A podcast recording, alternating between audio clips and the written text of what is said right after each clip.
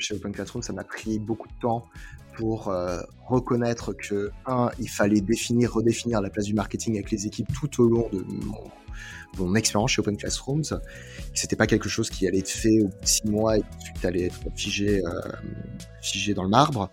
Et deux, aussi comprendre et accepter qu'il y a pas mal d'équipes qui ont une préconception de ce que c'est que le marketing. Le CEO pense savoir ce que c'est que le marketing, le produit pense savoir. Certains ont raison, certains ont tort. Personne n'a raison, personne n'a tort. Parfois, ça dépend un peu du contexte. Mais aussi donc d'engager dans une communication permanente. Euh. Bienvenue sur Marketing Stories, le rendez-vous des experts du marketing. Je suis Thibaut Renouf, CEO chez Partout. À chaque épisode, je serai accompagné d'un acteur du marketing qui nous racontera sa marketing story. Entre retours d'expérience, anecdotes de parcours, tips et méthodes actionnables, nos invités vous révèlent tous les secrets de leur stratégie marketing, leurs doutes et leurs réflexions sur des thématiques autant métier que développement personnel. Juste avant de vous laisser avec notre invité du jour, n'oubliez pas que vous pouvez vous abonner et nous laisser un avis sur votre plateforme d'écoute. Et si l'envie vous prend, n'hésitez pas à partager cet épisode avec vos collègues. Bon épisode Aujourd'hui, dans cet épisode de Marketing Stories, on est avec Mathieu Pouget-Abadi. Euh, enchanté Mathieu. Salut Thibaut. Euh, merci beaucoup de prendre le temps euh, d'être avec nous aujourd'hui. on va parler marketing, on va parler grosse marketing, on va parler aussi un peu startup. Mm. pour commencer ouvrir le sujet, je vais te laisser te présenter et nous raconter un peu qu'est-ce que tu fais aujourd'hui. Bien sûr. Bah déjà, merci beaucoup Thibaut, je suis très content d'être là, très content de pouvoir échanger sur ces sujets avec toi. En deux mots, moi, qui je suis, je, m'appelle Mathieu, comme tu l'as dit. Je fais du marketing dans un environnement startup et tech depuis euh, plus de six ans. J'avais commencé ma carrière en marketing un peu par hasard via le conseil, où j'avais abordé d'autres fonctions comme euh, commerciaux, stratégie, ce genre de choses. Et puis, euh, je tombais donc dans l'univers startup, d'abord par une première expérience chez chauffeur privé, qui s'appelle maintenant FreeNow, depuis que ça a été racheté par, par le groupe en question. C'était une belle aventure de, de grande croissance face à un gros concurrent Uber. Et ensuite, ma deuxième expérience dans cet univers-là a été chez Open Classrooms, expérience passionnante euh, d'un peu plus de 4 ans. Je les ai rejoints en 2018. Je viens de les quitter, on peut en parler, où euh, à travers ces 4 ans, j'ai abordé un peu l'ensemble des fonctions marketing, que ce soit le brand, la communication, la performance, le growth marketing, le product marketing aussi, à la fois en B2C et en B2B. Alors, je pense qu'on en reparlera, mais Open Classroom, c'est une école en ligne qui recrute donc des étudiants qui vont se former, financés par des entreprises, pour travailler avec ces entreprises ou par la puissance publique.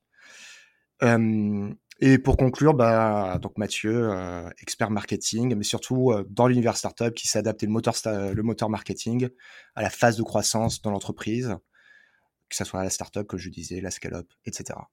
Ok. Et donc Open Classroom, c'est un nom que beaucoup de gens connaissent aujourd'hui. Euh, exactement, enfin, est-ce que tu peux nous décrire, donc tu as parlé B2C, B2B, est-ce que tu peux nous décrire un peu vos cibles, qu'est-ce que vous offrez, quelle est votre proposition de valeur et comment euh, le marketing travaille justement sur ces cibles Oui, complètement. Alors ça, ça a toujours été un sujet assez, euh, assez challenging chez Open Classrooms parce qu'on a une proposition de valeur qui est assez universelle. La mission d'Open Classroom, c'est rendre l'éducation accessible, d'ailleurs. Et notre mission universelle, c'était d'aller trouver des étudiants, les former sur des métiers sont en tension, c'est-à-dire sur lesquels il y a une demande, une demande en question. Donc ça peut être des métiers du code, ça peut être du métier RH, des métiers marketing aussi, et, et aussi les accompagner dans leur financement. Donc en fonction de ça, on a différentes cibles. On a des étudiants qui sont par exemple demandeurs d'emploi, qui sont souvent accompagnés par Pôle Emploi même. Et donc c'est une cible très particulière avec un accompagnement existant déjà particulier qui a fallu travailler, notamment à travers les agents Pôle Emploi. On a des étudiants qui veulent rentrer sur le marché du travail, notamment par une alternance, un apprentissage ou une professionnalisation. Alors là, c'est encore une autre dynamique. C'est des étudiants qui finissent euh, des études qui veulent les compléter ou alors qui commencent tout juste leurs études. Et donc là, c'est les introduire aussi à les études comme une façon d'être euh, employable. Et ça, c'est euh, donc les majeurs, enfin les, je vais dire les mains, j'ai beaucoup d'anglicisme, mais c'est les thèmes majeurs en fait sur les personnels étudiantes. Il y en a d'autres, évidemment, je pourrais revenir.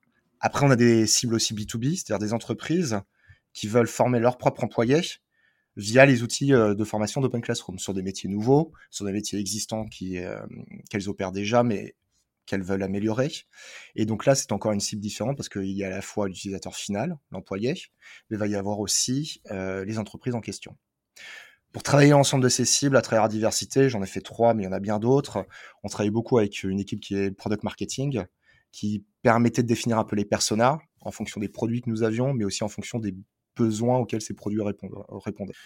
Le, le product marketing, c'est un, un, terme qui est un peu nouveau dans l'écosystème startup. Nous, on a recruté aussi euh, chez Partout un product marketing il y a maintenant un an. Mm. Est-ce que tu peux redéfinir euh, comment le product marketing et le marketing collaborent euh, notamment potentiellement en lien avec la tech, j'imagine, ou le produit direct? Complètement, oui.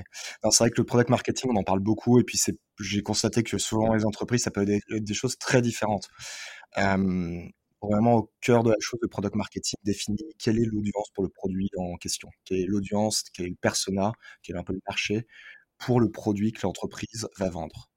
Derrière, ça veut dire bien sûr d'étudier ce marché, d'étudier aussi quelles sont les fonctionnalités du produit qu'il faut mettre en avant par rapport à d'autres en fonction de ce marché bien sûr, ce qui a des implications sur comment on communique sur le produit, bien sûr, chose sur laquelle le product marketing euh, fonctionne et marche. Et enfin, c'est aussi détecter à travers ce marché et les audiences, le les personas, quelles sont les fonctionnalités que le produit n'a pas encore et qu'il faudrait développer et comment ce product marketing va influencer l'équipe produit et sa roadmap. Donc le product marketing part vraiment de ce qui est le marché, les audiences, pour euh, définir quel est le produit, comment améliorer le produit, comment communiquer sur le produit.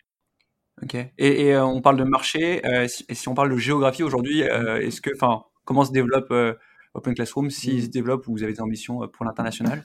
Oui, complètement. Alors, Open Classroom c'est se développe énormément à l'international. C'est un des grands axes de sa croissance aujourd'hui, notamment avec deux marchés principaux en dehors de la France, qui sont les États-Unis et le Royaume-Uni. Donc aujourd'hui, en 2022, ce sont les deux grands piliers de la, de la croissance d'Open Classrooms c'est ça va des marchés nouveaux à conquérir. La première étape, c'est souvent donc aller voir les accréditations pour que les diplômes Open Classrooms, qui sont reconnus par l'État en France, le soient aussi dans ces nouveaux marchés. Donc il y a pas mal de travail préalable, à la fois sur le marché, sur le produit, pour commencer à, pénétrer sur ces zones géographiques. Mmh. Et aujourd'hui, Open Classroom, c'est surtout la France, on va pas se mentir, à travers sa proposition de formation longue, qui sont surtout auprès d'étudiants français qui, alors quand je dis français, pardon, d'étudiants qui sont géographiquement en France et qui ont le droit de travailler en France, parce qu'après ils vont trouver un travail en France. Et, et la croissance d'Open Classrooms a beaucoup été en France parce que nous avons bien compris les mécanismes de financement aussi de ces formations en France. Chaque marché est un peu isolé spécifique sur ces questions-là. On parle là de croissance, on parle de start-up, on parle de marché. Et, pour donner un peu de contexte à, nos auditeurs, est-ce que tu peux définir quelques chiffres, quelques grandes mmh. idées? Parce que Open Classroom fait partie des, des start-up les, plus, euh, plus, importantes en, France. C'est quoi un mmh. peu les chiffres qui vous définissent? Ouais, bien sûr. Alors, quelques chiffres assez clés sur lesquels je peux communiquer c'est euh, et qui reflètent un peu mon parcours aussi au sein de l'entreprise. Quand je suis arrivé, il y avait, c'était donc juin 2018, on était à peu près une soixantaine de collaborateurs, peut-être 70. Mais surtout, on avait un peu moins de 2000 étudiants. 2000 étudiants qui étaient financés très souvent par eux-mêmes, donc c'est-à-dire avec leurs propres moyens de financement, pour compléter leurs études, de leur une persona un peu précise dont j'ai pas parlé tout à l'heure. À mon départ, donc euh, juillet 2022, on est autour de 12 000 étudiants, euh, portés par 600, une équipe de 600 personnes. 12 000 étudiants qui sont financés par différents moyens, la puissance publique, les entreprises ou par l'apprentissage, qui est aussi un des moteurs clés de la croissance Open Classrooms. Ok. Et, euh, dans, dans, cette croissance, donc toi, tu es arrivé euh, donc il y a 4 ans, tu le disais. Est-ce que tu peux nous expliquer euh, comment, d'une part, ton équipe a évolué et peut-être aujourd'hui comment elle est structurée? Parce qu'il y a le marketing, on l'a vu, c'est déjà le product marketing, mais c'est plein d'expertise. Il y a les pays, il y a les audiences. Comment toi, tu as structuré cette équipe et comment elle a évolué peut-être dans le temps au cours de ton parcours chez Ouais, c'est une très bonne question. Ça, a été assez passionnant et c'était le cœur, je pense, de ma, de ma fonction euh, pendant les quatre ans chez Open Classroom, définir quelle est la meilleure équipe, comment l'organiser. Quand je suis arrivé, il y avait deux choses. L'existant, c'est-à-dire euh, trois personnes qui faisaient du marketing, trois personnes qui faisaient du marketing, surtout liées à la perf. C'est-à-dire euh, des gens qu'on appelait growth specialists, qui sont là pour générer du lead d'étudiants, avec un peu de marketing automation, un peu d'acquisition payante, ce genre de choses, plus une équipe com qui était un peu à côté, avec laquelle je travaillais mais qui n'était pas dans mon scope, et qui s'occupait beaucoup de tout ce qui était RP et un peu communication. la deuxième chose, à part cette existence, c'était la direction dans laquelle on voulait aller. Donc, on venait de lever des fonds assez, assez importants auprès de General Atlantic. C'était notre série B avec 60 millions de dollars en mai 2018.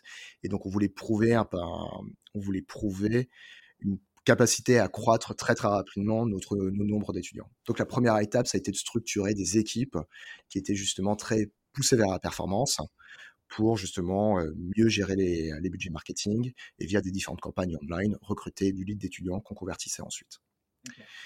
Donc, première étape, c'est structurer cette équipe. Ça, c'est une grosse équipe qui existe toujours chez Open Classrooms, qui est l'équipe performance marketing. Au sein du département marketing, c'est une équipe de 10 personnes à peu près, qui, s'occupe de l'acquisition payante, du CRM, du SEO aussi, de l'acquisition organique et qui travaille de façon très proche avec l'équipe produit pour améliorer les fenêtres de, conversion, etc. Et qui travaille typiquement sur des problématiques aussi de marketing automation? Typiquement marketing automation aussi. Est-ce que tu peux définir euh, ce que, ce que c'est pour euh, ceux qui, euh, qui nous écoutent? Ouais, alors très, très bonne question parce que marketing automation, c'est un terme qui est souvent utilisé un peu en, en, en, similitude avec le CRM, mais c'est beaucoup de, de ces processus marketing qu'on standardise, qu'on automatise pour faire avancer notre futur client au sein du funnel. Donc typiquement chez Open Classroom, ça commence par un lead. Donc comment on, automatise pardon, la capture du lead, euh, la capture du lead, sa classification, son scoring aussi, et sa, et sa passation vers les autres équipes qui vont, qui vont le gérer. Donc par exemple, chez Open Classrooms toujours, le lead c'est c'est une candidature à une formation Open Classrooms. Donc, comment on capture toutes ces informations pour avoir la candidature et comment on arrive à faire passer ces informations de façon automatique, automatisée, à une équipe qui est autre en dehors du marketing, qui sont les équipes d'admission, qui vont relire cette candidature et, et convertir la candidature en étudiant, en fait.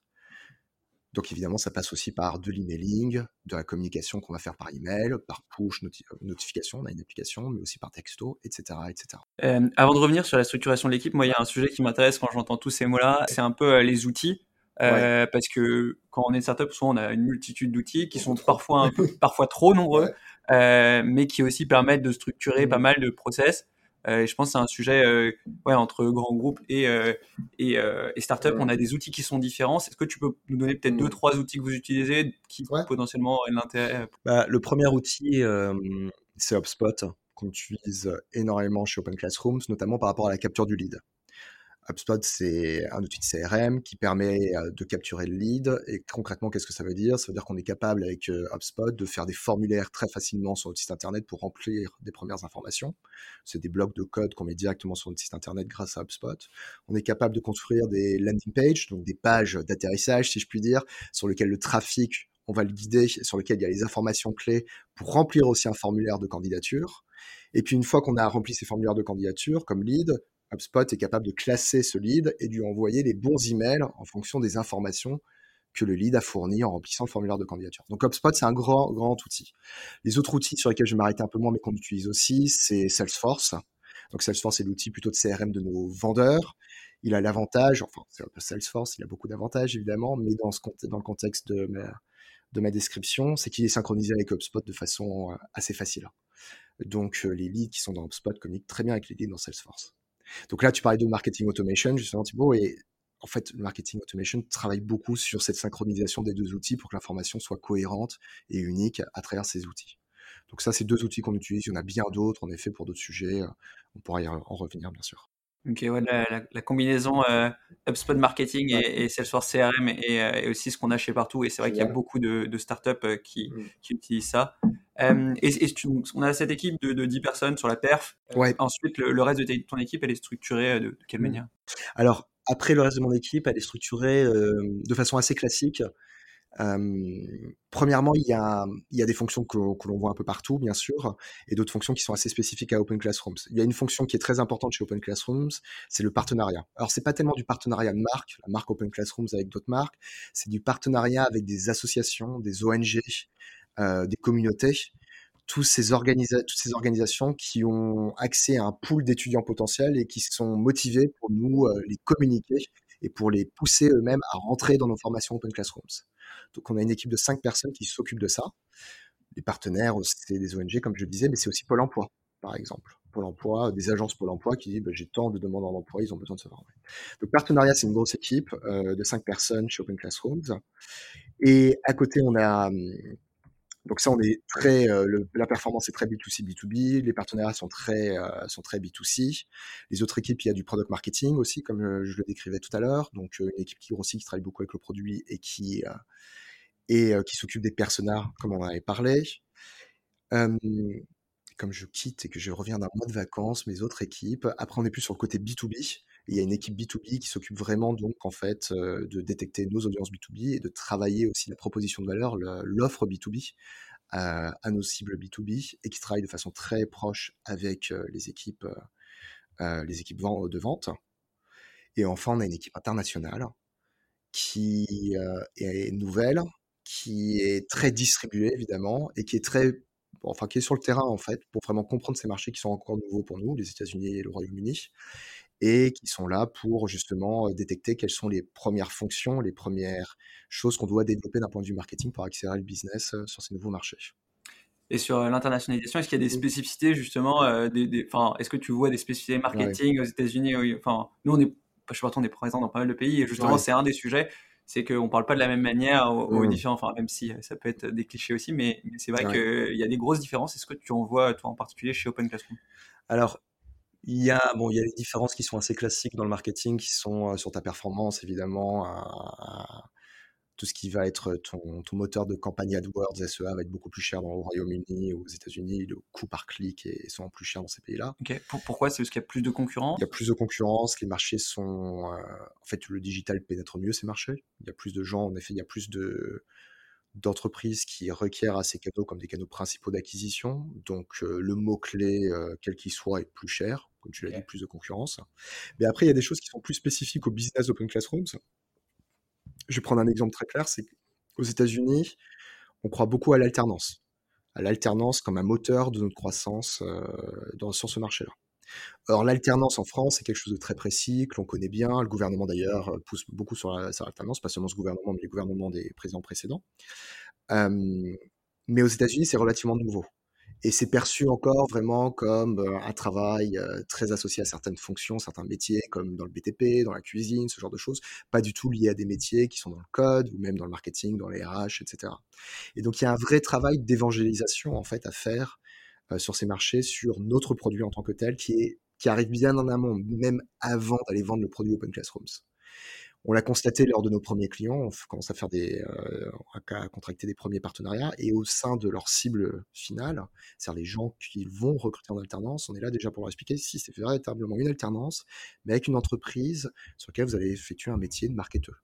Donc euh, pour eux, c'est assez nouveau. Voilà, et donc là-dessus, on a besoin d'évangéliser. La meilleure personne pour faire ça, c'est notre CEO, Pierre Dubuc, qui est aux États-Unis justement et qui le fait d'arrache-pied tous les jours. Et l'évangélisation, est-ce qu'il y a des campagnes de marketing plus traditionnel euh, que, que vous menez ou est-ce que c'est pour l'instant dans, très dans le digital ou dans les RP, enfin relation presse? Ouais, non, c'est un bon point. C'est très dans les RP aujourd'hui. On pense qu'il faut incarner énormément l'alternance. Pour l'incarner, c'est-à-dire qu'il faut deux choses. Il faut avoir des gens qui l'opèrent. Pour les opérer, il faut qu'on ait des vendeurs et des, bah, le CEO, Pierre, qui soient sur le terrain pour dire, écoutez, ça marche en France, ça marche dans d'autres pays, ça marche déjà aux États-Unis. On peut même s'appuyer sur un peu de concurrence qui arrive à le faire fonctionner, de la concurrence américaine ou européenne. Et aussi incarner avec des étudiants. Donc, on a des étudiants américains par exemple, qui sont en train de payer eux-mêmes leurs études Open Classroom, parce qu'ils ont trouvé le curriculum Open Classroom très intéressant. Donc, ils sont pas vraiment la cible de l'alternance. Ils sont assez minoritaires, mais ils existent. Et donc, faut incarner. Il faut mettre ça, euh, faut mettre ça euh, sur le devant de la presse.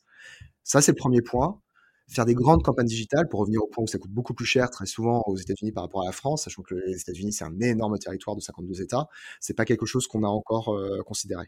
Et sur la France euh, En France, oui, on l'a fait. On a fait des grandes campagnes sur l'alternance.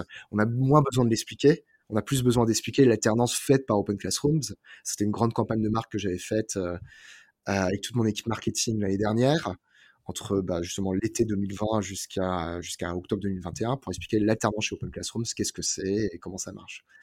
Voilà. Et c'est un peu les, je trouve les, différents métiers entre marketing et enfin grosse marketing et euh, communication.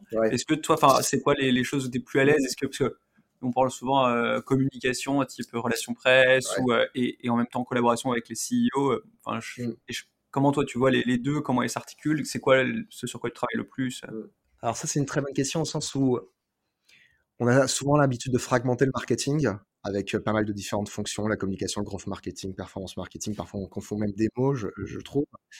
Ce qui est très important, c'est de se dire, en fait, selon la croissance de l'entreprise, son produit évidemment, le marketing doit se concentrer sur des choses ou d'autres. Donc par exemple, pour reprendre l'exemple que, que je prenais, aux États-Unis, on fait beaucoup de marketing par les RP, par la com parce qu'on a besoin d'expliquer le produit. C'est moins le cas en France, on a besoin d'accélérer. On a déjà un product market fit qui existe, maintenant il faut accélérer. Pour accélérer, souvent on fait du growth marketing euh, en question. Moi, je viens plus du growth marketing, c'est là où je c'est là où j'ai appris à faire du marketing de façon opérationnelle. Je me rends compte que le growth marketing, c'est très bien pour des entreprises qui ont un potentiel de croissance très important. Pour ça, pour un potentiel de croissance, je prends l'exemple plutôt chauffeur privé, le produit est plus simple. On avait un concurrent Uber qui faisait euh, des millions de courses déjà la semaine, alors qu'on faisait que un peu moins de 100, 000 courses. Il fallait juste qu'on se dise, le produit, les gens le comprennent. Il faut juste qu'on arrive en fait à le faire plus connaître et convaincre les personnes tout au long du funnel, en fait, à euh, venir dans nos voitures. Et donc pour faire ça, c'est le growth marketing ou qui est euh, plus de noto, plus de gens dans le funnel, optimisation du funnel. Certaines entreprises n'ont pas besoin de ça certaines entreprises n'ont pas besoin de juste augmenter le, funnel, euh, d'optimiser pardon le funnel à, à toutes les étapes, le funnel d'acquisition.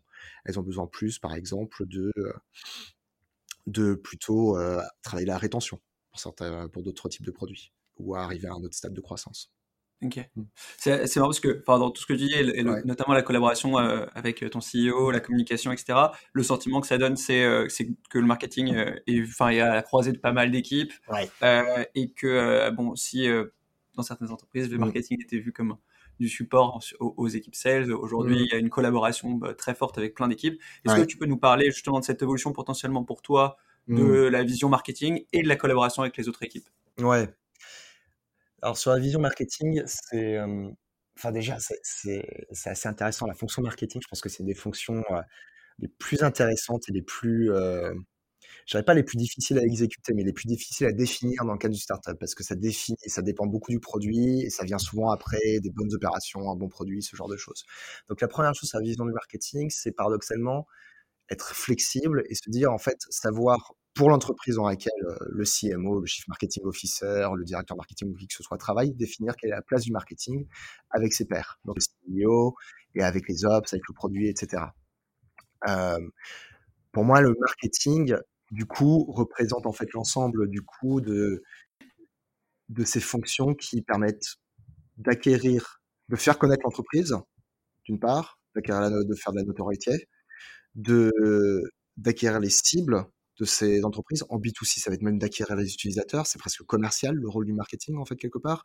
En B2B, c'est juste de générer du lead que les, les, sales vont travailler. Et les sales sont, bon, ils détesteraient que je dise ça, mais sont presque un peu des opérationnels du lead, en fait, qu'ils travaillent. Et enfin, troisièmement, de travailler la marque.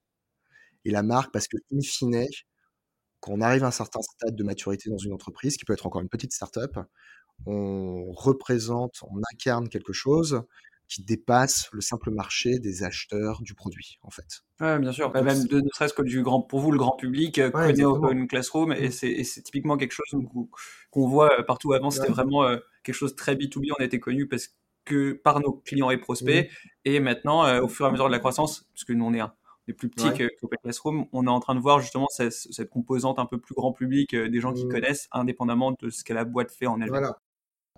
Et tu as la marque, tu as, les, les, les employés, tu as les futurs employés, recruteurs, donc c'est la marque aussi employeur. Et puis chez Open Classroom, c'était très important.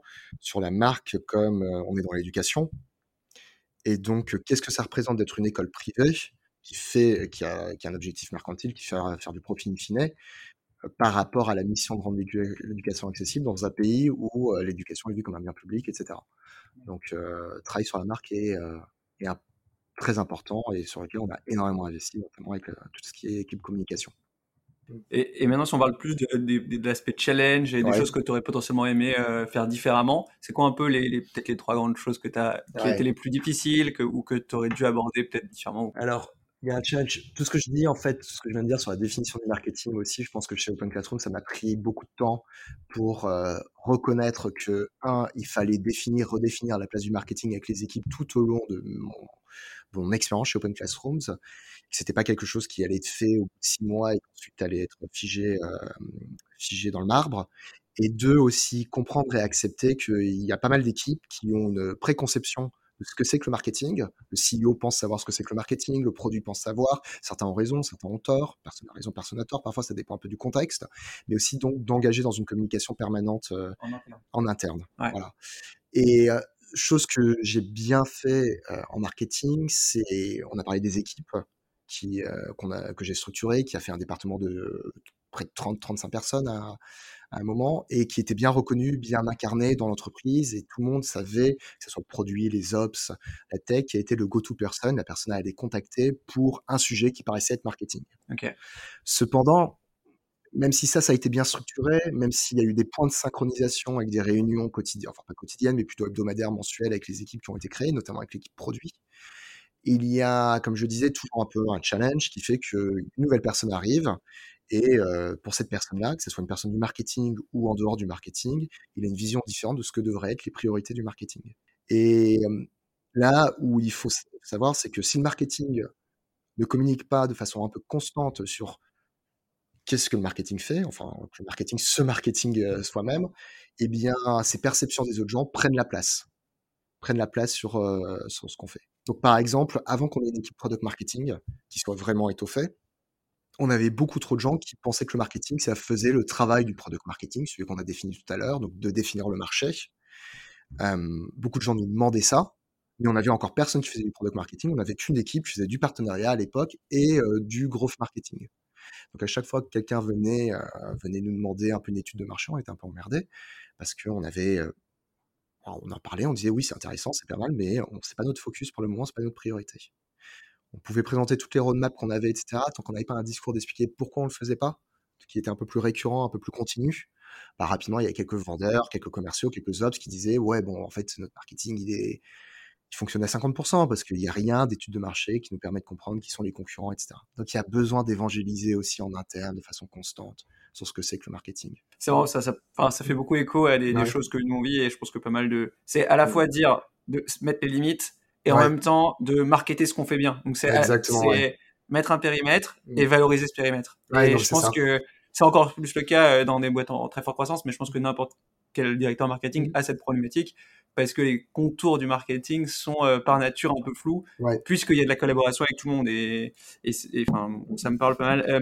sur, euh, sur ce que vous faites, il y a un terme qu'on a utilisé beaucoup mmh. depuis le début qui est le terme de grosse marketing. Quand on parle de grosse, donc grosse c'est G-R-O-W-T-H. Parce que c'est vraiment un terme qui revient beaucoup et il y a beaucoup de gens qui imaginent, notamment les gens qui regardent les startups, le gross marketing comme un truc un peu magique, ouais magique, qui, très difficile à, à appréhender et mmh. qui concerne potentiellement que les startups. C'est quoi ton point de vue un peu sur déjà ce que c'est Mm. Et ce que ça apporte, ce que ça pourra apporter à n'importe quel directeur marketing euh, et ouais. alors ça, le growth marketing, moi je m'y suis penché énormément, on en a parlé et euh, je pense qu'il y a ils vont me détester peut-être, mais j'en veux un peu aux RH qui ont surutilisé ce terme pour attirer du marketing euh, en startup. Euh, growth marketing, ça vient de growth d'abord. Growth et pour moi, enfin, ce qu'on appelle growth, la croissance, les équipes growth sont souvent des équipes produits qui euh, sont là pour augmenter la viralité d'un produit. Et c'est des équipes chez Uber, chez Facebook, Pinterest, enfin très Silicon Valley du coup, qui ont inventé cette fonction-là de growth, euh, de growth pour faire de la croissance, pour kickstarter la croissance du produit en fait. Et dans beaucoup de pays européens, on a repris ça en le mettant en marketing parce que le marketing dans les startups a été classiquement associé à l'acquisition, à l'acquisition de de nouveaux utilisateurs, de nouveaux clients, de leads, etc., etc. Donc ça crée un peu ce que, je trouve être un peu un, Frankenstein qui est le growth marketing, euh, qui veut dire beaucoup, beaucoup de choses sur les entreprises, parfois plus tourner produit, comment tu augmentes la viralité du produit en inventant des features qui augmentent la croissance du produit, en fait tu te rapproches de ce qu'on décrivait comme étant du product marketing, ou alors c'est euh, comment mieux gérer tes budgets sur des canaux marketing digitaux donc du SEA, du Facebook, etc. Maintenant, juste pour finir rapidement en conclusion, je dirais growth marketing, pour le faire très simple, comment je définis moi, avec ce contexte un peu laborieux, c'est comment tout simplement tu arrives à faire deux choses, structurer tes funnels d'acquisition en les, en les optimisant de façon permanente, en utilisant des outils divers et variés, externes, ou ton site internet, ou ton application, et dans ces conditions, tu travailles de façon très proche avec l'équipe produit. Donc ça, c'est un. Et deux, quand tu fais rentrer des gens dans ce funnel d'acquisition, et euh, excuse-moi, d'acquisition et de rétention, en optimisant l'utilisation de tes budgets sur des canaux à la performance. Donc les canaux marketing à la performance, c'est du SEA, surtout et avant tout du SEA. Et puis après, tu as d'autres formats de pub sur les réseaux sociaux, sur d'autres plateformes qui peuvent être assimilés à des canaux à la performance. Ok. Mm. Euh, et, dans ce contexte où euh, c'est surtout des, ça vient de la Silicon Valley, en même temps ça reprend, mm. toi, euh, quand ce terme est arrivé, donc toi tu es arrivé chez Open Classroom il y a 4 ans, mais avant tu avais une expérience chez chauffeur privé, la question c'est comment tu t'es formé toi à ces sujets et mm. comment tu peux recommander à des gens de se former aussi Ouais. Alors, on parlait des outils tout à l'heure. Le growth marketing a ça d'un peu, euh, effrayant, c'est qu'il y a beaucoup de canaux, il y a beaucoup d'outils. Optimiser un canal d'acquisition, ça peut utiliser beaucoup d'outils, beaucoup de données, ce genre de choses. Et en plus, il change tout le temps. Donc, euh, par exemple, le SEA, c'est beaucoup avec Google, Google AdWords, son algorithme change tout le temps, etc., etc. Donc, en fait, il ne faut pas avoir peur de se former sur le tas, en fait, de faire du test, du test, de l'itération, ce genre de choses. Moi, je me suis formé en setupant quelques campagnes pour Facebook, avec le Facebook Business Manager sur certains formats de, de publicité où j'avais un objectif clair sur du SEA, à juste tester des choses, petit budget, avoir des objectifs clairs, que ce soit d'acquisition, de conversion, d'acquisition de trafic, ce genre de choses, et itérer, itérer. C'est, tu vas lire, tu vas parler. Moi, j'ai surtout fait, en fait vraiment fait. Si, alors évidemment, quand je dis des petits budgets, ça peut être aussi petit que 1000 euros, hein, 1000 euros qui passent sur un budget juste pour voir comment ça, ça part et pour se former à utiliser les, différents outils en question. Après, les outils derrière, c'est aussi les, outils de lecture de la donnée, donc euh, Google Analytics, Mixpanel, ce genre de choses, qui sont des outils pour lire la donnée sur ton site. Euh, il y a aussi pareil, Annie par exemple sur les, euh, pour les applications. Mais c'est vraiment tester, faire. Après, la deuxième chose, c'est dans ce contexte-là, c'est en effet, tu le citais, c'est aller voir des gens qui le font mieux que soi. Il y a beaucoup, beaucoup de gens, notamment en B2B, qui sont assez experts et qui diffusent, entre guillemets, leurs bonnes paroles dessus. Euh, J'entends plus trop parler de lui ces temps-ci, c'est peut-être parce que je dis moins, il y avait Guillaume Cabane à un moment qui en parlait énormément. Donc, beaucoup de choses comme ça, on peut aller voir sur Internet, beaucoup de données, beaucoup de ressources, et même les contacter, ils sont toujours, euh, ils sont toujours assez disponibles.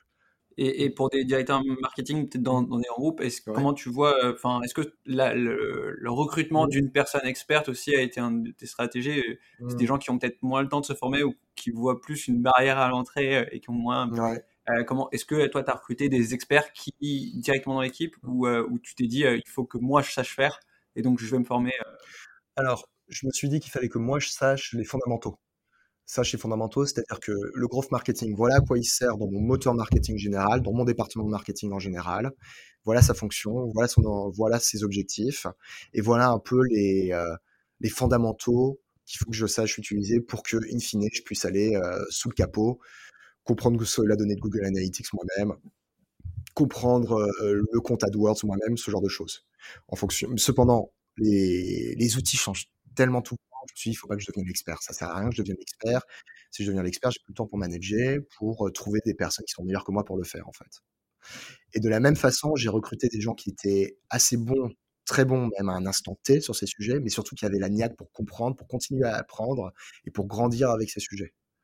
Donc, c'est des gens qui arrivent en disant, j'ai très bien fait fonctionner Facebook Business Manager dans mon ancienne entreprise. Je connais un peu moins le SEA, mais voilà, j'ai une preuve supplémentaire, une preuve sur un canal qui fait que je peux aller aborder avec la bonne, la bonne visibilité les autres canaux en question. Faut pas oublier que le growth marketing, ça vient aussi un peu, c'est assez lié à ce terme de growth hacking. Et growth hacking, c'est, je trouve, la technique, la tactique qui permet tout d'un coup d'accélérer la croissance. Et pour faire ça, il faut avoir un esprit soi-même un peu growth, un peu tourné croissance, reconnaître ce qu'on sait, ce qu'on ne sait pas, pas avoir peur de tester et itérer plutôt qu'être l'expert partout qui va juste appliquer des recettes. Donc il y a aussi ça qui est très important dans, dans cette mentalité de, de growth marketer. Ouais, c'est une curiosité euh, d'aller voir les choses qui se font et, qui, les nouvelles choses. Euh, un autre, un, une autre chose que je vois et qui est une question un peu sous-jacente à ça, c'est on parle d'experts, euh, on parle de formation et il y a un des aspects qui m'intéresse, c'est ta vision par rapport à l'externalisation de certaines compétences. je pense que plus on grandit, en tant que société, euh, plus on a tendance à externaliser certaines choses. Moi, je vois beaucoup de nos clients qui externalisent auprès d'agences, mmh. euh, que ce soit des agences grosses, agences SEO, agences web. Quel est ton point de vue sur l'externalisation? Est-ce que c'est quelque chose que vous mmh. faites chez Open Classroom ou est-ce que vous internalisez toutes les compétences? Non, on a énormément externalisé, c'est vrai. C'est, euh, et c'est quelque chose que j'observe, comme tu disais, on voit beaucoup de groupes. Externaliser, c'est une très bonne, c'est une très bonne pratique parce que tu ne veux pas forcément financer ta veille et ton expertise qui s'update, qui se met à jour tous les jours au sein de l'entreprise. Tu veux avoir plutôt des gens qui sont des experts du business et qui sont des experts de leur fonction pour supporter le business. Donc, on passait beaucoup par des agences qui étaient fantastiques euh, chez Open Classrooms, des agences médias perf, des agences médias un peu plus euh, pour la marque, les campagnes de notoriété. Est-ce que tu peux en citer quelques-unes ou euh, Non, exactement. On a travaillé avec Keyad, enfin, on travaille toujours avec Keyad, qui est une agence fantastique qui nous a accompagnés énormément sur le SEA, mais ensuite sur les ensembles des canaux à la performance.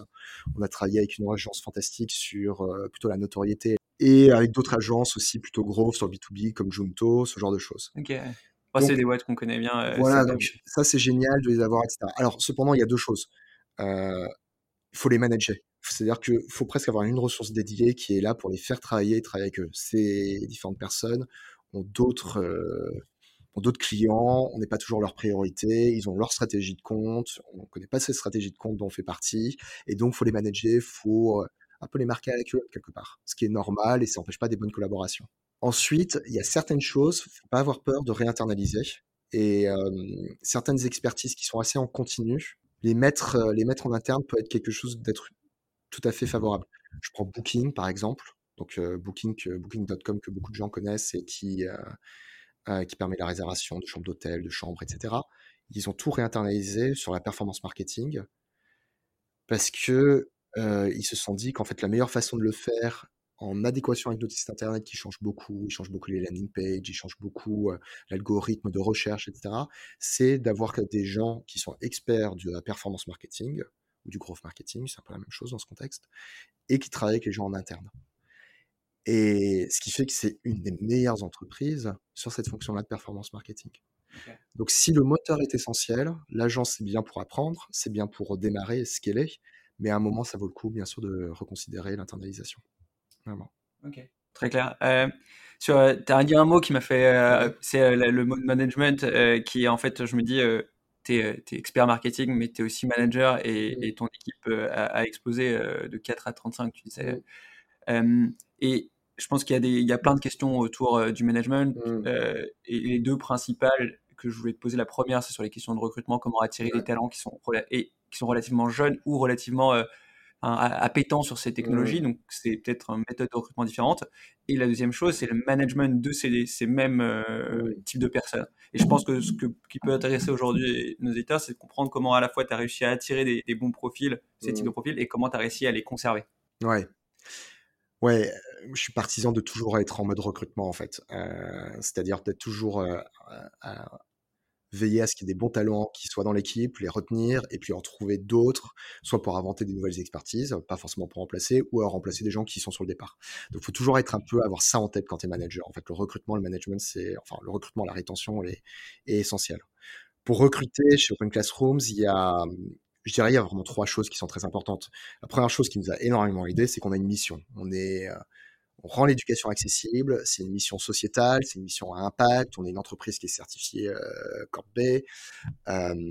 on est officiellement une mission à impact et c'est quelque chose que l'on déclare et que sur lequel on communique énormément. Ça, ça évidemment, ça attire beaucoup de monde, ça attire beaucoup de gens qui peuvent être intéressés par euh, cet impact sociétal auquel ils veulent participer. Il faut savoir le mettre en musique, mais c'est un énorme actif qu'il faut savoir valoriser. Dans les autres entreprises, il faut toujours trouver cet actif, en fait, cet asset un peu intangible qui représente l'entreprise. Chez Chauffeur Privé, c'était on est David contre Goliath Hubert, mais on a une croissance de malade. Alors certes, on est plus petit, mais on a une croissance qui fait que chaque semaine, on fait plus de 100% de courses et on va continuer comme ça.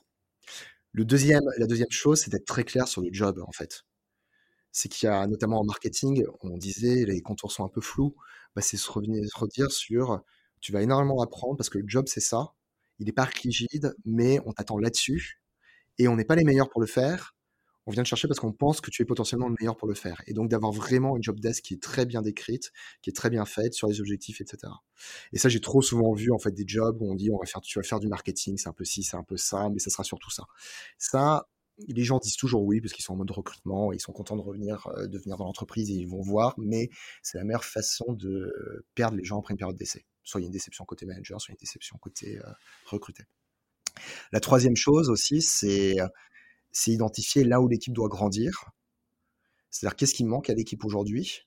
Soit en termes de fonction, soit en termes de compétences au sein d'une fonction existante, et euh, reconnaître au-delà de la job desk justement si la personne est capable d'apporter quelque chose qui va construire son job d'après en fait. Donc tout de suite dès le départ, de le mettre un peu sur une trajectoire, de pas se recrute sur le job là, mais très certainement on arrive à identifier déjà des compétences futures sur lesquelles tu pourras te développer et dont on pense qu'on aura besoin, et d'avoir cette conversation avec le avec la personne qu'on recrute. Ce qui, est, ce qui est marrant dans tout ce que tu dis, c'est qu'il y, a, enfin, il y a vraiment ce sentiment d'aller chercher les meilleurs profils et pas mmh. être dans une phase attentiste en disant bah, les meilleurs profils vont venir à nous et il y a vraiment euh, à les convaincre, à les, euh, finalement c'est euh, de la séduction dans les deux sens et je pense que c'est particulièrement le cas dans l'écosystème startup puisque y a le marché du travail étendu. Exact. Comment toi tu vas chercher ces meilleurs profils? Alors moi je fais beaucoup du du réseautage, c'est-à-dire que je garde de bons contacts avec mon ancienne entreprise, je garde de bons contacts avec mes anciens collègues consultants, avec Open Classroom, ce que je quitte maintenant, je suis en très bon contact avec tout le monde. Donc, je suis convaincu que le monde professionnel est super petit et que derrière, la personne avec qui je vais travailler chez, dans le cadre d'une dans le conseil, je vais le retrouver dix ans plus tard dans une entreprise. Bah, là, c'est marrant, je rejoins une entreprise, on en parlera peut-être tout à l'heure. Et une des personnes qui a été recrutée comme général manager France, c'est l'ancien général manager France de chauffeur privé slash captain slash freena. Donc, et ça, c'est complètement par hasard. Donc, alimenter son réseau, c'est assez important. C'est pas beaucoup de boulot, c'est juste quelques coups de fil à droite à gauche, c'est admettre qu'on a des questions et qu'on a besoin de quelqu'un d'autre, ce genre de choses. Donc, vraiment aller euh, comme ça. En plus, il y a des groupes marketeurs, euh, des groupes Slack, il y a des communautés qui existent, ce genre de choses. Et après, bon, bah, c'est ouais, c'est un peu se mettre. je, ne suis pas quelqu'un qui est vraiment très fort sur les réseaux sociaux, ce genre de choses, mais je vois qui sont les personnes qui comptent un peu, qui sont assez influenceurs sur certaines fonctions. Et c'est d'aller les contacter, d'aller les voir en étant très honnête sur j'ai besoin d'aide pour apprendre sur cette fonction-là et j'ai besoin de gens qui sont meilleurs que moi sur cette fonction-là. Tu connais ou pas? Voilà. Donc vraiment, c'est sortir un peu de, son bureau et aller voir toutes ces, toutes ces personnes-là. Ouais, je pourrais pas être plus d'accord avec ce, que tu, ce que tu dis. C'est sympa à faire. C'est aussi hyper sympa. Euh, pour, j'ai quelques plus euh, ouais, questions en prospective pour, pour la conclusion. Euh, donc, euh, toi, tu, tu, nous as dit hein, en mmh. introduction que tu changeais de poste. Est-ce que tu peux nous parler de cette nouvelle entreprise Ouais, complètement. Écoute, moi, je, je quitte Open Classrooms après quatre années vraiment extraordinaires où j'ai énormément appris. Ça a été fantastique. après quatre années, il était temps d'aller passer à un autre challenge. Open Classroom, c'est ma deuxième startup sur laquelle j'ai fait de l'hypercroissance. Après, chauffeur privé, j'avais envie de le faire. Et encore une troisième fois, je sais pas si j'aurai un quatrième, une quatrième, euh, quatrième coup à porter, mais une troisième, euh, une troisième entreprise. Donc, petite entreprise qui s'appelle Fixter. Je l'ai rejoint bah, lundi prochain. J'ai été très séduit par la proposition de valeur et par euh, les deux founders. Fixter, qu'est-ce que c'est? C'est c'est une application qui permet la digitalisation des garages. Donc très simplement, tu as une voiture, tu as un problème avec ta voiture, besoin de réparation, besoin d'un service technique, tu ouvres l'application, tu cliques, quelqu'un vient chercher ta voiture, l'emmène vers un garage agréé, un fixeur, te la ramène tout de suite réparée, nettoyée, ou quel que soit ton problème. Proposition de valeur simple. Euh, Frédéric et Virac, les fondateurs, et Christian d'ailleurs, le, CTO, ont lancé ça en Angleterre il y a cinq ans. Euh, très belle croissance. Maintenant, c'est le lancement en France, le lancement dans d'autres pays aussi qui viendront très prochainement, qui vont être prochainement annoncés. Et euh, moi, j'ai rejoint comme euh, directeur marketing, CMO, avec un grand objectif de faire grossir, l'entreprise dans ces différents pays européens. Ok. Euh, et basé Basé, alors, c'est basé à, le, basé à Londres. Moi, je vais être basé à Paris. Et, et bientôt, j'espère, et j'en suis sûr d'ailleurs, qu'il y aura des bureaux un peu partout en Europe euh, pour faire grossir cette belle entreprise. Ok, donc euh, j'imagine que tu vas potentiellement avoir des recrutements. Euh... chez Fixter, on va recruter pas mal de monde sur l'équipe marketing, aussi sur les équipes ops. Je suis déjà pas mal sur ces, histoires-là. Le growth marketing, on en a parlé. On va recruter des gens. On va recruter aussi des profils assez souples qui vont pouvoir incarner la fonction marketing sur les différents pays, comme des head of marketing, euh, France, UK, etc. Et des gens aussi qui vont être capables d'expliquer ce que c'est Fixter, en des termes un peu mieux choisis et plus sexy que ce que j'ai annoncé même, mais qui vont pouvoir dire qu'est-ce que c'est Fixter et accroître la notoriété d'un service qui est assez révolutionnaire et euh, qui va faciliter la vie de beaucoup euh, d'automobilistes. Bah, ça donne euh, vraiment envie. cool. Dernière petite question, c'est plus un peu pour donner des, sources d'inspiration. C'est, je pense, c'est une question. Moi, c'est une question qu'on me pose quand je fais des podcasts de l'autre côté. Euh, c'est pas une, une, question forcément facile, mais comment, quels sont les conseils que tu pourrais donner comme source d'inspiration On a parlé de mmh. formation, etc. Trois choses. Quelques bouquins, évidemment. Lire sur les bouquins, là, je est super pumped. Ça en est un que j'ai lu euh, sur, euh, sur la croissance et du beurre, souvent fait par des journalistes, sur les vies des entrepreneurs. Ça, c'est assez génial. Euh, les podcasts aussi, ça se développe énormément. On en fait un là, c'est fantastique. Et je pense que pour apprendre des choses, pour être inspiré, c'est top. Il y en a pas mal. Euh, il y a le fameux Génération Do It Yourself de, de Mathieu qui, qui Décidément, tout le monde écoute tout, tout, le monde le connaît, mais il sait faire parler les gens. Il est très fort là-dessus. Mais il y a aussi d'autres. Lex Friedman en, en anglais, c'est fantastique. C'est pas que sur l'entrepreneuriat, c'est sur des historiens, etc. Mais c'est fantastique. Donc le podcast. Mais après, troisièmement, euh, allez voir les gens. Franchement, c'est euh, ouvrir son LinkedIn, envoyer un message. Euh, je, je l'ai fait avec qui récemment J'ai pu parler avec euh, le fondateur de Pokawa, Maxime Buller, rapidement, juste parce que j'avais entendu un podcast, super inspirant. Et je lui avais juste dit quelques questions, c'est fantastique, et il m'a répondu. Donc c'est juste aller voir des gens, aller à terre et, et, rencontrer du monde, quoi. C'est typiquement ce qu'on souhaite faire aussi avec ce podcast, aller voir des gens. C'est qui pour toi des, des, personnes ah. qu'il faudrait qu'on aille voir? Très bonne question. Il y en a pas mal que j'aurais en tête. Écoute, sur l'aspect B2B, il y a une boîte qui me fascine toujours, c'est Alan. Donc, Aurélie, chez Alan. Vraiment. Et sur le côté B2C, il y a un produit que j'adore, c'est City Scout. Euh, allez voir Amandine. Amandine Plat, ouais, chez CMO chez, euh, chez City Scout. Trop cool. Ben, c'est noté. Merci beaucoup pour euh, ton temps, toutes ces, toutes ces insights, ces informations. C'était hyper intéressant. J'ai beaucoup appris aussi. Merci à toi, Thibaut. C'était très startup et, et en même temps très applicable dans les grands groupes. Donc, très content. Merci beaucoup. Génial. Merci, Thibaut. À bientôt. À bientôt. C'était Marketing Stories, le podcast des experts du marketing. Si vous êtes toujours avec nous, c'est que le parcours de notre invité vous a plu. N'hésitez pas à nous laisser un avis 5 étoiles et un commentaire pour nous faire part de vos retours. Merci pour votre écoute et à très vite pour un nouvel épisode de Marketing Stories.